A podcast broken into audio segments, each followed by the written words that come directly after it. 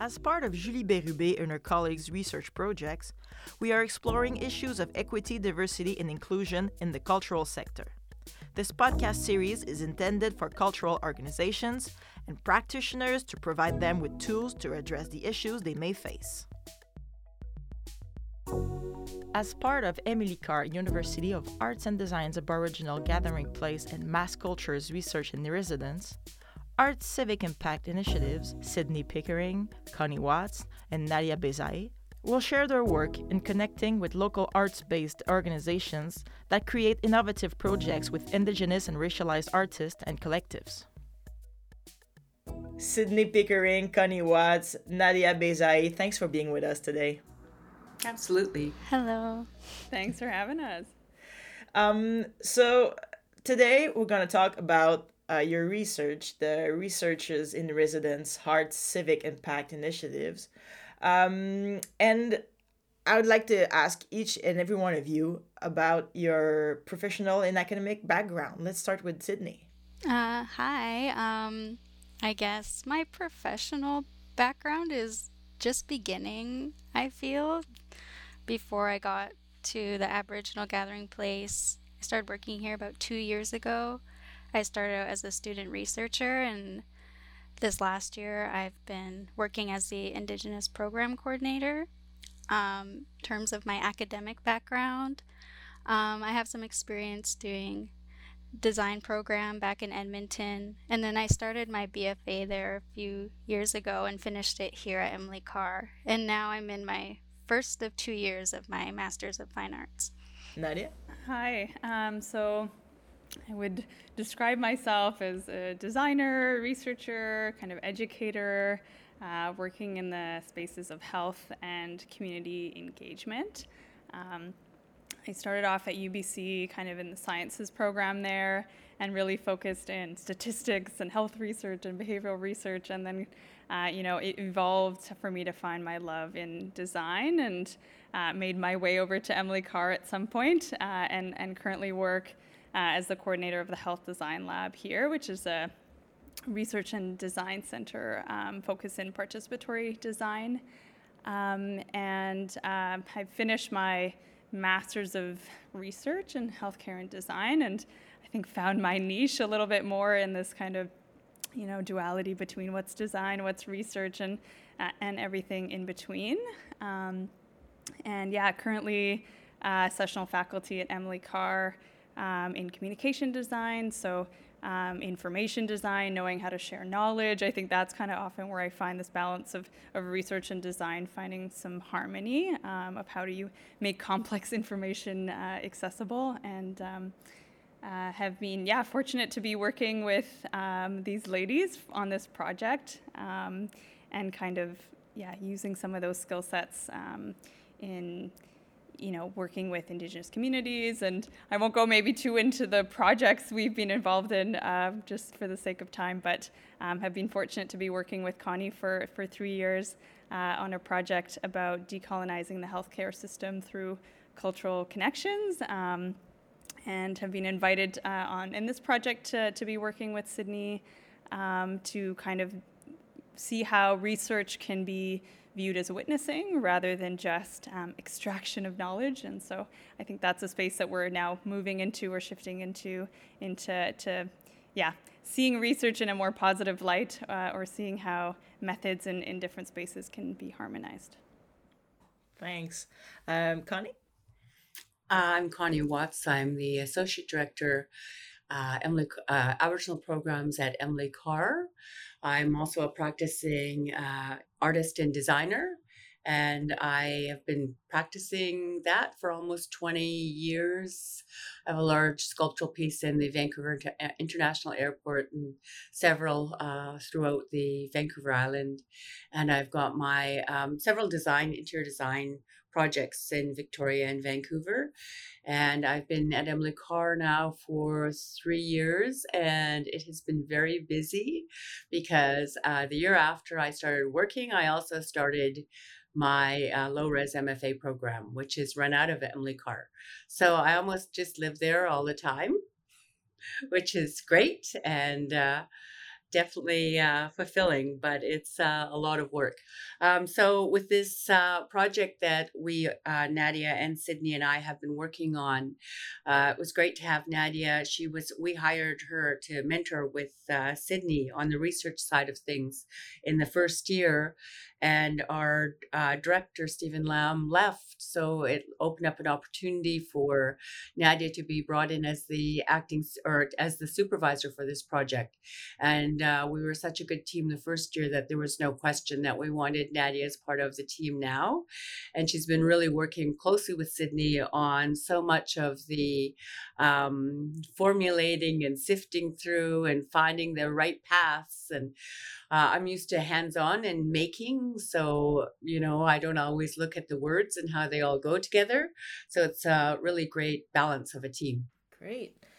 And can you explain to me um, what is the Art Civic Impact Initiative?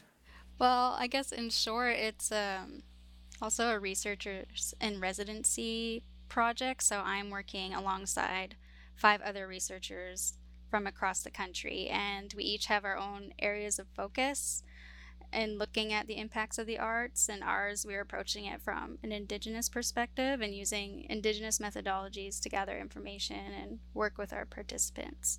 We were unique in the case that we had so many diverse voices in our project. Um, we had indigenous, racialized, and like non indigenous voices, but um, it was just nice to see, kind of echoing what we are talking about in the environments we create with making, how when one or two participants couldn't come the next week, that they were excited to invite a friend or they knew someone else who could add to the conversation. And so our group just kind of kept growing, which was really amazing.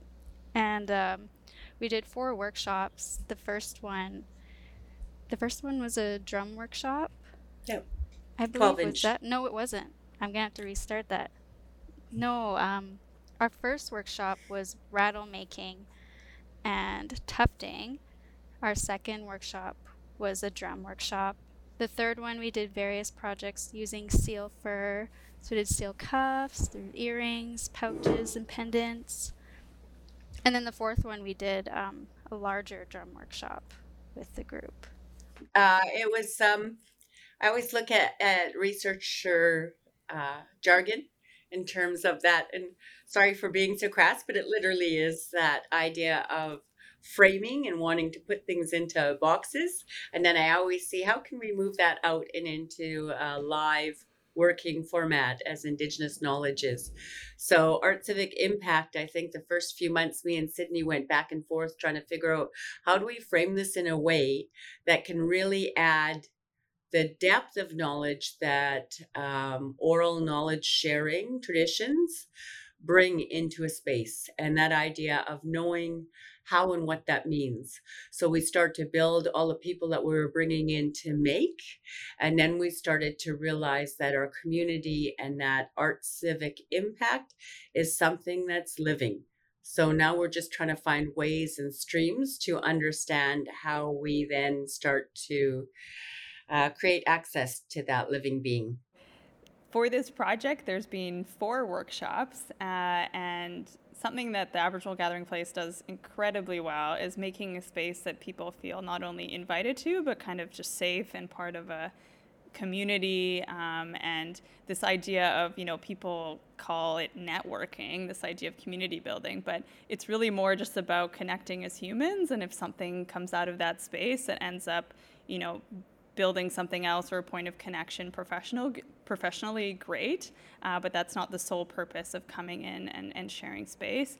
Um, and the workshops really being about um, bringing in people who um, are working with um, indigenous and racialized communities um, you know currently in the arts sector and just seeing projects that they're working on things that have come up for them challenges you know in level of governance or administration um, and just allowing for um, making using you know traditional um, indigenous uh, materials being a kind of avenue in which people can share space together, learn as you know to create something in that moment, but not only having this kind of object as an, a drum or a rattle being uh, just something to create, but a kind of symbol of the conversations that are happening uh, while people are sharing two to three hours with us together. Um, and so, yeah, I think thinking of, of you know workshops in the sense of oh we're creating something but i think it's really meant to be something that's a living object beyond that point in time um, it's almost like housing the knowledge or housing the, the conversations that are happening. Um, and then it just being you know an artifact that's sitting and a reminder of a sense of community uh, and then this kind of building over time of other people joining or um, new people in the space and it just kind of adjusting the way that the conversations go based on prompts that we're giving in, in those settings about how do you reimagine you know working in those spaces or just people learning from each other. So um, i think it's been been valuable and, and structured and unstructured uh, in, in many ways but i don't know sydney or, or connie if you want to comment more on on um, the workshops or the you know the environment we've um, you've invited everyone into uh, one thing I was just thinking of while you were talking was also before we could even start our workshops, each one of us researchers was required to go through the Research Ethics Board to get our um, project ideas approved, which was the first time I'd ever have to do that. And it was also like realizing how research is inherently colonial and trying to find language that represents like our indigenous ways of knowing and having that recognized and approved through research. Can you give us an example of innovative projects with indigenous and racialized artists and collective that has been created with local arts based organizations? So we've had some really great participants like uh, leads in our in our area and uh, there's there's so many to choose from. But um, Wes Harmon uh, was talking about his show that he he it was his uh, first solo show, and it was the first uh, large Canada Council grant that he got. And he really uh, started to think about our potlatching ways on the West Coast and how he could disseminate this idea of a gallery show into something that is the way that we work. So, and I don't don't want to talk on the on um, Wes's behalf, but suffice it to say that it was not him himself. He brought in people, and there was such a beautiful uh, balance in creating that show and getting it in and then he layered in some zines and you know he he it was it was basically that way potlatching did to share the wealth among others and I think that's the same way that he did. It wasn't his Canada Council grant. It was how do I bring this into community? And I think it's the focus and intent that makes any project have that lens like our focus and our intent, we could be making, making, making all sorts of drums and rattles and tufting. But if our intent wasn't there, what comes out isn't any different than what has been being produced. So I think he's probably one of the best examples for our research. But I do have to give a shout out to Boca del Lupo and their work during COVID. They did these great uh, theater um, they couldn't they couldn't do theater because everything was closed down but they brought theater into the home by having and and um, commissioning playwrights to create these plays so people could create their own plays and they were diverse racialized playwrights that would create these plays that people could play in their own home in parks in anywhere and they did four sets across canada and it was uh, of course i bought a set because i wanted to see what it was about but it was really amazing to see the uh, the diversity of perspective just by the plays that were um, shared. So again uh, these different groups of indigenous and racialized uh, um, uh, creative people uh, have such different lenses. And I think it really is because you feel through what you're creating. And you can see that in a lot of our participants. Um, I was just thinking about um, you know, those who have lived experience of being racialized or just coming from an angle that's completely different than someone who's not. And so, you know, we talk about what's inclusion, diversity, um, equity, and a lot of the people that joined in these workshops commented that, oh, we've been doing this work for a long time before it's been quote unquote trendy. And so it's almost just recognizing that it's actually been happening in a lot of spaces for a long time. Maybe the recognition of it being called by those terms wasn't there, um, but it's just the way that people work. And so I think that came out through a lot of people who who joined, and it just was a lovely testament of how do we just like uplift those people who are already there and just you know give some acknowledgement that it's not a current trend and and equity and diversity and inclusion isn't trendy. It's something that um, you know, should be happening and has been happening in certain spaces. Um, and it's just more about how do we get exposure uh, so that more people can um, kind of um, take that up in their own settings too.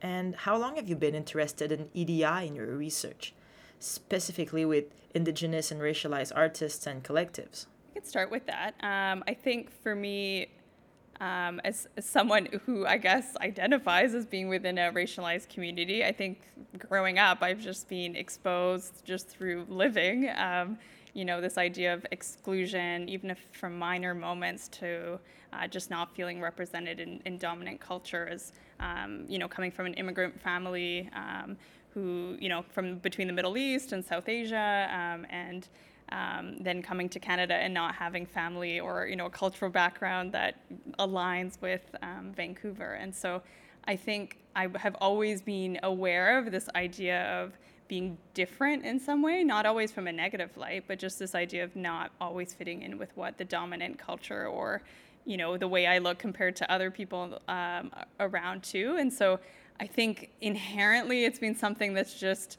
part of people who are indigenous and racialized. It's not that we're we're thinking all of a sudden, oh yeah, I'm gonna I'm gonna think about applying this in, in my practice. But um, I think for myself, in terms of research and being intentional, um, you know, as as someone making sure that research practices that go beyond just myself are are diverse and inclusive. I think. Um, where that shifts, and I think it becomes more of an external thing rather than just internal is this idea of when you're working on projects or you know when we're working on projects you're never doing it in isolation. You're never the only person reviewing information the only person gathering information. So then it becomes who are the other people involved in the room and how do we make sure we have diverse voices present? Um, and you know especially it became apparent to me of you know just because I'm from a Middle, East, Middle Eastern background or South Asian background, and I'm quote unquote racialized, doesn't mean I can speak for everybody who's racialized. It's just my own personal experience. And so it's important to have other people's voices involved. Like, I can't speak to the Indigenous experience, I can't pe- speak to anyone else's experience other than my own. So it's not about trying to represent everybody who's in that space, but more about just saying, hey, I think this is how I would view that.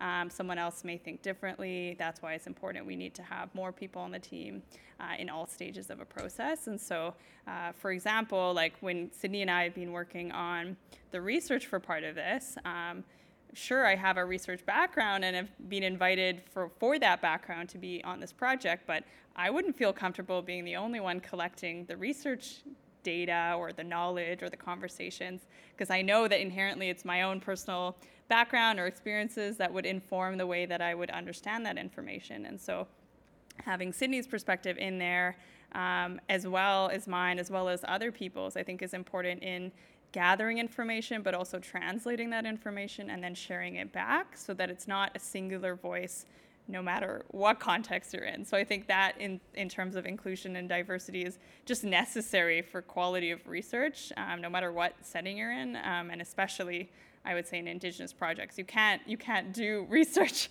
if you don't have indigenous people on the team in every aspect of it. It just d- doesn't make sense to, to even do that otherwise. And I think the add to that is that um, it's not only the idea of EDI in research, it's uh, re examining what research is and how it functions and why it's doing it in the way it is. It's not about us creating EDI, it's actually about us being So then research can start to um, also uh, represent us rather than just a point of view, a very colonial point of view in terms of even how it's framed. Uh, I'm working on my master's right now, and part of that is that idea that our elders and our knowledge keepers were always a footnote and I'll see if I get it through. It's not passed yet, but I definitely am putting my books in the footnote, and my people are the bibliography. So, that idea of how do we and how do we approach research in a more diverse lens? How do we actually, or why? We had one of our participants saying, Why are we still trying to fit in? We don't need to fit in. And so, the more time we get to uh, brainstorm off of each other, that actually is the magic. And so even, you know, and we write papers and we do things and, you know, we followed still the colonial ways of doing things, but we're hoping at one point in time we don't have to even refer to it, that there's just a whole different system in place that is inclusive. So this is the passion. And I always think EDI work, I said I, I we are it. So, you know, it's it's just yeah, any work that we do, it's like artwork. When they said, "Oh, this is you know Northwest Coast," I'm like, "Well, I'm Northwest Coast Indigenous, so it is, but it doesn't have to be. Um, uh, it doesn't have to be what you expect it to be. It can be anything." So I think that that's just adding to that idea of of why we work at what we do. Great. And can you share with us new ways of applying research methods and information gathering to foster and promote Indigenous knowledge and ways? The idea of research, I would say, is for this type of work in working with workshops that are around sharing circles, around conversation, around making.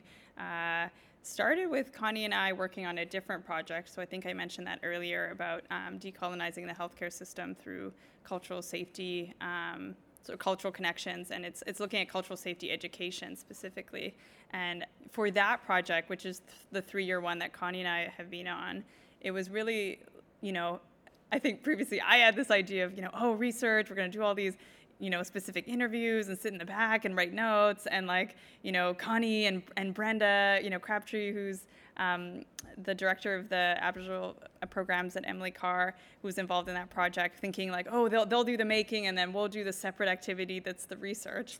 Um, and we, we tried, tried, sort of tried that the first round, and it just felt like it didn't sit well. And I remember just thinking like, oh, everything that I know about research practices or making sure that you don't interfere interfere with the, you know, um, the the setting to create bias or you know have a you know, complex relationship between who's the participant and who's the researcher, like all of these things that I had been taught to be aware of in research settings had to kind of be thrown out the window a little bit in order for it to feel like not only a safe space, but a brave space, but also just for there to feel like there was synergy between what was happening in the workshop and the making and conversations, and then us transferring that knowledge in a way that we could make it more accessible. And so um, Connie mentioned, um, you know, witnessing, um, and I'm sure she can speak to it more than more than I can. But this idea of, you know, the role of a witness is someone who's um, listening to the conversations that are happening, and that role is to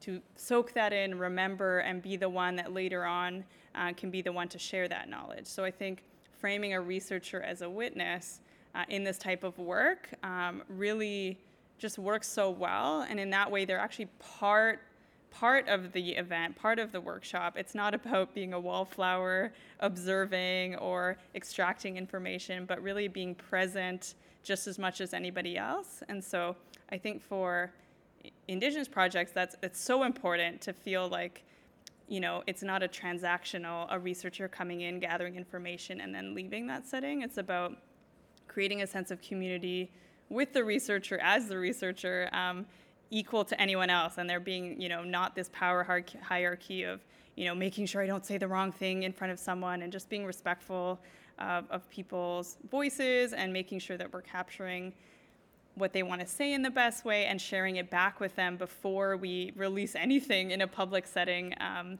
that you know they may may not be feel comfortable with. So I think it's like thinking about consent on many levels and just respect at many levels, and and that being what what research uh, gathering is all about. So that idea of gathering and what Nadia just just going off of what Nadia was talking about is that idea of of how we bring people into the space. It's those all those English words that marginalize what we do, like hosting, community, that idea of of um, taking care of, uh, which is not just taking care of because they need help and they cut their finger. It's actually taking care because you're aware of that other human being. So they may, my grandmother always trained us that, you know, when we sat at the table, we were supposed to be aware of what she wanted, not because she was powerful, but because she was training us to be aware of everyone else. And so when people would come into that room, making sure that they were fed, making sure that they had something to drink, making sure that we were in a space. So we always open with a sharing circle to bring everyone into that space. And that means everyone's voice voice is heard before anything else happens, because then you're present. And not only that, being present means you're also responsible. Responsible for how you then take care of others, how you then share your information, and how you always come with an open heart, open mind. And so that idea that from that sharing circle and taking those moments to bring everyone into the room, talk about things uh, in terms of things that have already happened, move into the idea of making. So now that uh, that idea of a research method is no longer a separate activity. It's part of the whole thing. And so when you're making each of those different materials that we choose creates different conversations. It's your intensity of how you're doing it, whether it's more physical, whether it's, and even the material itself has its history with it. And that history comes from that indigenous place of uh, land based knowledge. And that's not, I always try to figure out how not to marginalize that it's a universal knowledge. It's based on energy. It's not a, oh, we're walking out in the woods and now we're connected. It's literally a universal energy. So that idea of looking at research, sharing knowledge in this way, even trying to classify it in terms of this art civic impact, it bleeds into everything of life so then we just start to then find different ways. And that's, that's Sydney and Nadia's role is to find how we can keep the life in that moment. And then from that making, we work back into that closing circle. And that's the time that usually, and sometimes it's quick before closing. And, you know, we ran late and we did a 16 inch drum and it was a four hour workshop that we just had to pick a word so everyone went around and did a word, but it closes the circle and then everyone leaves. And there's something about that energy of knowing you're opening and closing that really adds to that depth of that community building.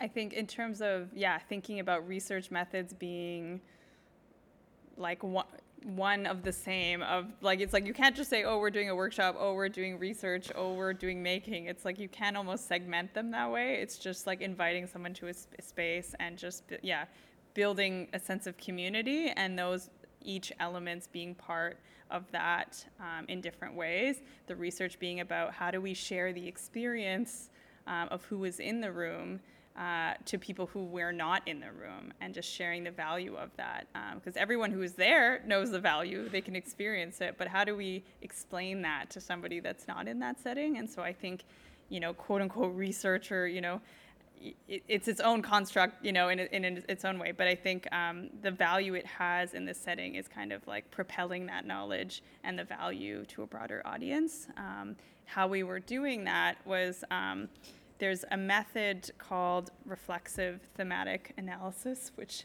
sounds very um, academic, but um, this this method, um, which I've been exposed to over the last year um, through Gareth Terry, uh, in, who's a professor in New Zealand, uh, who ran a workshop with the Health Design Lab uh, to to share, you know, how to use this method within research. And the idea is looking at qualitative information, so instead of numbers and values and measuring, uh, looking at words um, and how do you gather words and, and create themes and kind of summarize conversations in a way that you can share back. Um, and I think the, the big value that's in this method is that it's not restrictive, uh, the same way sometimes other research methods can be. Um, the idea of creating codes or thoughts around what are the conversations that are happening, and it just be a guiding principle or framework for how you understand information uh, that allows for someone's own positionality, background, um, experiences to inform how the direction of the synthesis uh, goes. And so, in that sense, you know, Sydney's perspective, my own perspective, uh, that kind of, you know, depending on who is doing the analysis, it will end up in its own way. And it's almost just acknowledging as researchers, you can't be unbiased when you're looking at information and and that's in this case it's okay. And it should be embraced as long as you just acknowledge where you're coming from. Um, and so we're using that method to now come up with themes of the conversations that are happening in these four workshops. We're still working on that. Uh, Sydney and I are going to meet literally after this to keep to keep uh, plugging away at that uh, synthesis. But basically it's an idea of how do we ground the conversations uh, that were there in quotes that we have but also just just look at reframing um, things at a higher level to, to share out with the community and the people who participated. Great. And well, Nadia just spoke about methods. So let's talk about methods. How are these methods conductive to promote indigenous protocols, knowledge, and ways? Maybe Sydney, you can answer that. Just when I think of these environments we're creating and making, I think of like before contact when we were making these objects they were just woven into our way of life before and it connected us to our identities to our communities and to the land. And for me personally in my practice i've been learning a lot of hide tanning methods and for me that was a way to connect with my own family and just to be able to witness as like a member at the aboriginal gathering place how these things have been happening for a long time and the positive impact it has. Watching people making together and the conversations that come of it has really been an amazing experience. And it just when we're making with these materials it's kind of it's like it's like reigniting ways of knowing and knowledge that already exist within us. So it's kind of like we're bringing those back and being able to share that with the greater community has just been really interesting to also see that how we're using that within research in this project. Yeah, before moving here, I wasn't I didn't grow up in my community, so I was inspired by a younger cousin of mine. And hide tanning kind of was like a segue into me being able to get to know everyone a bit better and learn my language a bit and get to know other parts of my community and yeah, material practice is just part of my own artistic visual practice and it kind of just naturally in connecting to the things we're doing within re- this research. I think it really is that idea that uh, materials connect to bigger things. So community to land to place to history. Uh, i even often use that idea of blood memories within materials. So i think that uh, your experience and your uh, coming back into your own nation is uh, very similar to the settings that we create within the Aboriginal gathering place. We tend to do it as a whole in terms of creating community and creating a safe. It's always weird to use that word safe place, but creating home for people for a diverse, uh, diverse number of people and even in our workshops like we had uh, um, a workshop our workshops for this particular uh, project have been varied. We've had this consistency consistency within the group but not everyone could show up at the same time. So but it always left with that same feeling of wholeness like it didn't seem like we missed knowledge from that because they weren't there that workshop before. It was always a continuous conversation through all of the four workshops. And I think uh, as much as Sydney found and connected back with family through making, I think that idea of what we do here now is that connecting back by being that difference uh, without, I guess, outside of a colonial construct that we haven't fit into this at all.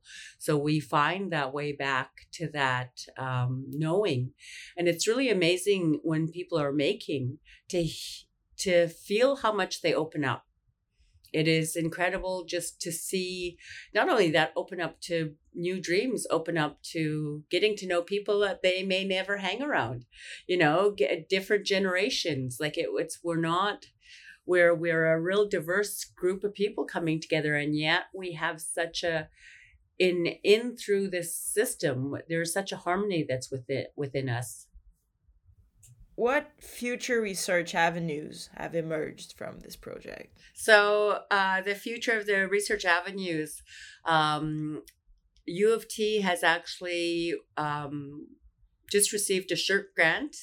The name of it is out of my head, but they've just received another SSHRC grant. So, we'll be continuing on um, processing the information that the um, Sydney has gathered with Nadia, and we'll be looking at different ways of how to um, share it. And so I think I, I'm a, I'm a true believer in visuals.